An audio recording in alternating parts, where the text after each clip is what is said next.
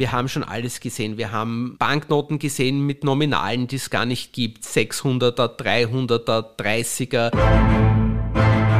Die Fälscher versuchen immer so eine Waage zu halten zwischen, wie genau wird kontrolliert und wie viel Ertrag kann ich drauf machen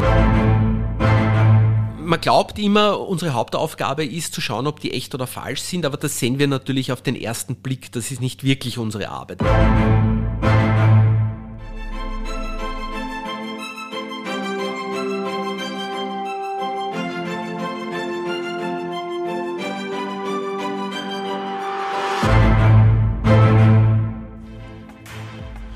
Kann man Geldfälschern das Handwerk legen?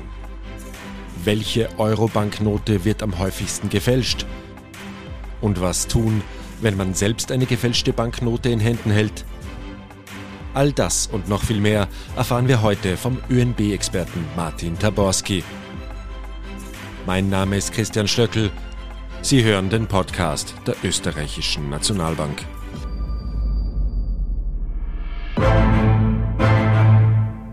Hallo und herzlich willkommen zu einer weiteren Folge des Nationalbank Podcasts. Heute zu Gast Martin Taborski. Er ist Experte für Falschgeld und beschädigte Banknoten hier in der österreichischen Nationalbank.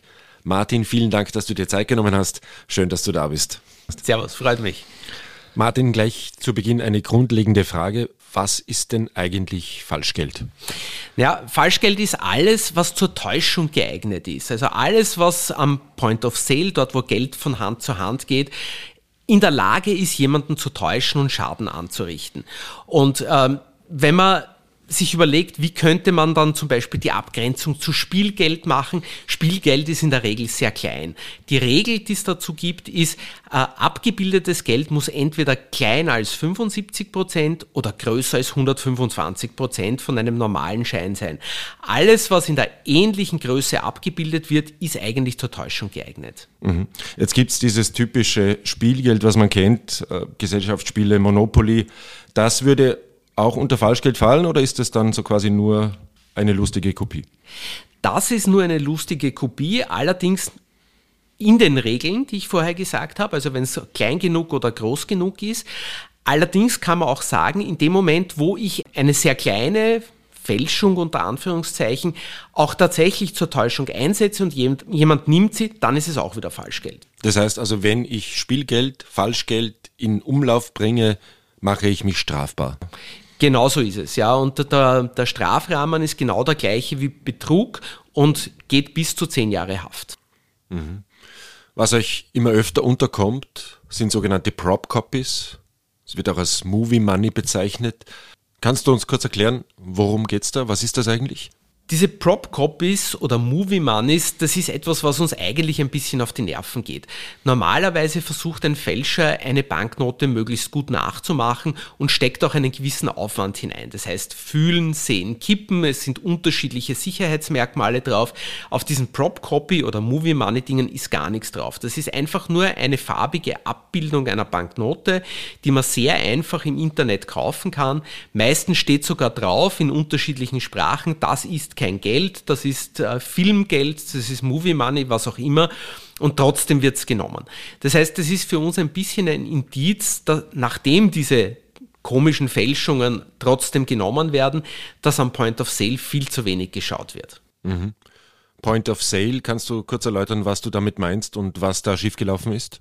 Also in der Regel an der Supermarktkasse, überall dort, wo Geld von Hand zu Hand geht und dort wird sowas genommen, dann kann man sagen, dass dort ein Kassier, eine Kassiererin steht, die nicht gut geschult ist, beziehungsweise die kein Augenmerk auf das Ganze legt, weil es ist schon wirklich bezeichnend, wenn ich eine, eine Banknote nehme, wo drauf steht, das ist kein Geld, dass ich sie trotzdem akzeptiere. Du hast vorher Kriterien erwähnt, die ausschlaggebend dafür sind, ob etwas Falschgeld ist oder eben Spielgeld. Jetzt sind diese Prop-Copies von der Größe her sehr nah an echten Banknoten. Das heißt, es handelt sich hier um Falschgeld, auch wenn es schlecht gemacht ist. Genau, das sind ganz klar Fälschungen. Äh, es ist auch immer wieder verwunderlich, wenn wir von, von Leuten, die nicht so viel mit Falschgeld zu tun haben, äh, wir die Frage bekommen, ist das tatsächlich eine Fälschung? Und es ist alles eine Fälschung, was zur Täuschung geeignet ist. Und nachdem die hundertfach, tausendfach angenommen werden, in Europa sogar 10.000 oder 100.000-fach, kann man sagen, ja, diese Dinge sind zur Täuschung geeignet und die richten auch richtig Schaden an. Apropos Schaden durch Falschgeld. Vor kurzem ist die neue Falschgeldstatistik veröffentlicht worden, also die neuen Zahlen für das vergangene Jahr. Was gibt es denn da für Entwicklungen bzw. Trends? Was ist da ablesbar? Also der ganz große Trend in Österreich ist einmal sehr erfreulich, weil wir haben deutlich weniger Fälschungen als im Vorjahr oder als in den vorangegangenen Jahren. Es ist so, sozusagen fast ein, ein, ein Rekord-Negativjahr das heißt, es gibt nicht wahnsinnig viele Fälschungen, die tatsächlich Schaden angerichtet haben. Ein zweiter Trend ist, dass unsere Kooperation mit der Polizei und mit dem Zoll sehr gut funktioniert, weil doch sehr, sehr viele Fälschungen im Verhältnis dazu abgefangen wurden, bevor sie Schaden angerichtet haben. Also das sind die zwei großen Trends in Österreich. Und was man sagen kann, äh, Trends haben sich verstärkt. Also der 50er ist weiterhin die meist gefälschte Banknote. Warum? Die Fälscher versuchen immer so eine Waage zu halten zwischen, wie genau wird kontrolliert und wie viel Ertrag kann ich drauf machen. Also der 500er wäre dann natürlich das lukrativste, aber da wird auch besonders gut geschaut. Der 5er, da wird wenig geschaut, aber ich habe auch wenig Ertrag. Deswegen ist der 5er auch die am wenigsten gefälschte Banknote und der 50er ist offensichtlich der Kompromiss, wo am meisten gefälscht wird. Und danach kommt der 20er und dann der 100er. Mhm. Gibt es auch Münzen, die gefälscht werden? Münzen gibt es auch, aber man muss sagen, schon bei Banknoten ist es ganz, ganz unwahrscheinlich, dass man als Privatperson jemals mit einer Fälschung in Kontakt kommt. Und bei Münzen ist es noch viel unwahrscheinlicher. Okay, das heißt, Münzfälschungen sind bei euch kein großes Thema. Nein, es ist kein großes Thema. Man muss sich auch überlegen, Münzen fälschen ist viel Arbeit, das ist Metallbearbeitung, das ist wirklich manuelle Kraftanstrengung und ähm, es zahlt sich nicht so wirklich aus. Mhm. Alle Fälschungen, das ganze Falschgeld, das entdeckt wird, kommt früher oder später zur Nationalbank zu euch. Was passiert denn dann damit? Man glaubt immer, unsere Hauptaufgabe ist zu schauen, ob die echt oder falsch sind, aber das sehen wir natürlich auf den ersten Blick. Das ist nicht wirklich unsere Arbeit. Unsere Arbeit ist, dass wir diese Banknoten, diese Fälschungen ganz genau analysieren, dass wir schauen, was sind die Merkmale, was sind die Charakteristika dieser Fälschungen um sie auch gewissen Fälschungsklassen zuzuordnen. Und das machen wir nicht allein, sondern das machen wir im Eurosystem mit allen anderen Ländern, die den Euro haben, gemeinsam, damit wir auch ganz genau schauen können, äh, welche Fälschungsklassen sind im Eurosystem die dominanten und wo passiert was. Wir können dann gewisse Wegzeitdiagramme herstellen, wir können schauen, wo passiert es zum ersten Mal. Und in letzter Konsequenz soll all diese forensische Analytik dazu führen, dass wir irgendwann einmal den Fälscher fassen. Weil der Fälscher ist in der Regel nicht derjenige, der es ausgibt.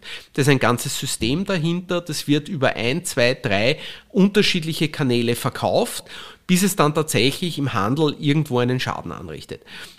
Was wir dann auch machen, nachdem wir das Ganze klassifiziert haben und all diese Informationen an die Polizei weitergegeben haben, ist, dass wir all diese Fälschungen verwahren, weil in letzter Konsequenz sollten sie irgendwann einmal ein Beweismittel in einem Gerichtsverfahren sein, wo ein Richter, eine Richterin bei uns anfragt, diese Fälschung an sich schicken lässt und dann tatsächlich hoffentlich entweder den Verursacher des Schadens oder sogar den Fälscher verurteilt. Mhm. Also enge Zusammenarbeit äh, zwischen Polizei, Justiz und Nationalbank in dieser Hinsicht? Genau, genau so ist es. Das ist ein sehr gutes äh, Dreieck, wo wir versuchen, Fälschungen möglichst hintanzuhalten und bis jetzt gelingt uns das sehr gut. Kann man so sagen, gibt es äh, Verhandlungserfolge in letzter Zeit in diesem Bereich? Ja, es gibt durchaus einiges, was wir hier in der Vergangenheit an, an Erfolgen vermelden konnten. Das ist etwas, worüber wir nicht kommunizieren, sondern das macht dann die Polizei.